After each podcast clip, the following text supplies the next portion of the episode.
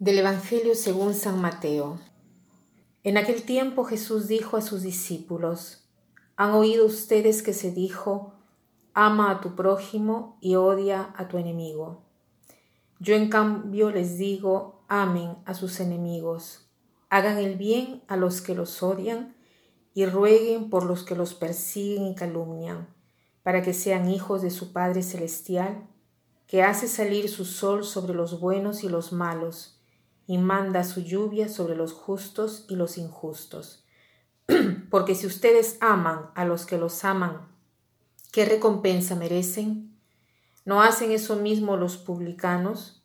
Y si saludan tan solo a sus hermanos, ¿qué hacen de extraordinario? ¿No hacen eso mismo los paganos? Ustedes pues sean perfectos como su Padre Celestial es perfecto. En estos pocos versículos Jesús nos hace ver la perfección del cristianismo.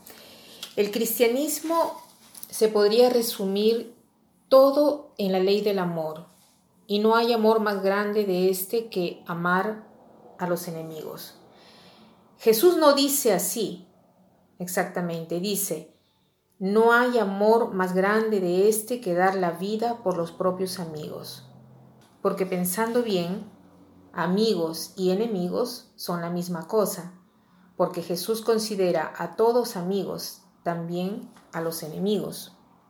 Porque los enemigos, una vez que entran en el ámbito del amor, se convierten en amigos. Entonces nosotros queremos aprender de Él a amar a nuestros enemigos. ¿Y cómo se hace para amar a nuestros enemigos? En primer lugar, ¿quiénes son nuestros enemigos?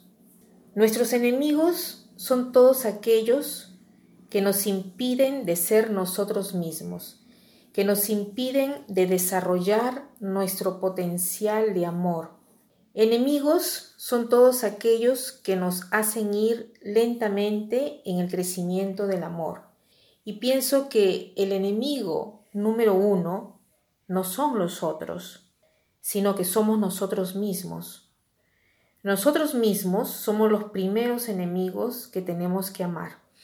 ¿Y qué quiere decir amar al enemigo que hay en mí? ¿En qué modo soy yo enemigo o enemiga de mí mismo o de mí misma? Yo soy enemigo o enemiga de mí mismo o de, o de mí misma todas las veces que no me aprecio, que me juzgo indigno o indigna, todas las veces que me desilusiono, que digo que no estoy a la altura, que no he nacido para esto, que nadie me quiere. En todo esto yo no me amo. Soy una enemiga de mí misma. Entonces, yo quisiera hoy que tengamos esta consideración en este aspecto del amor de los propios enemigos, el amar al enemigo número uno de mí misma o de mí mismo que soy yo. Ahora quiero leer un escrito del, del psicólogo Gund que es eh, muy bonita, muy bonito este escrito. Dice así, admiro a ustedes cristianos porque identifican a Cristo con el pobre y el pobre con Cristo. Y cuando dan el pan a un pobre, saben que se lo están dando a Jesús. Aquello que no logro comprender es la dificultad que tienen para reconocer a Jesús en el pobre que hay en ustedes. Cuando tienen hambre de sanación y de afecto, porque ¿por qué no lo quieren reconocer? Cuando se dan cuenta que están desnudos, cuando son extraños a ustedes mismos cuando están presos o enfermos? ¿Por qué no saben ver esta fragilidad como la persona de Jesús en vosotros? Aceptarse a sí mismo parece muy simple, pero las cosas simples parecen las más difíciles.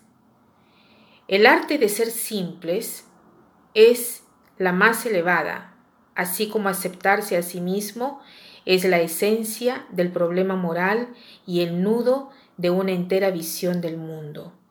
hospedando a un mendigo, perdonando a quien me ha ofendido, llegando incluso a amar a un enemigo en nombre de Cristo, doy prueba de gran virtud. Lo que hago a uno de mis pequeños hermanos, lo hago a Cristo. Pero si yo lograse descubrir que el más pequeño de todos, el más pobre de todos los mendigos, el enemigo mismo está en mí, que soy yo mismo, de necesitar la limosna de la bondad, que yo mismo soy un enemigo de, de amar, entonces, ¿qué cosa sucedería?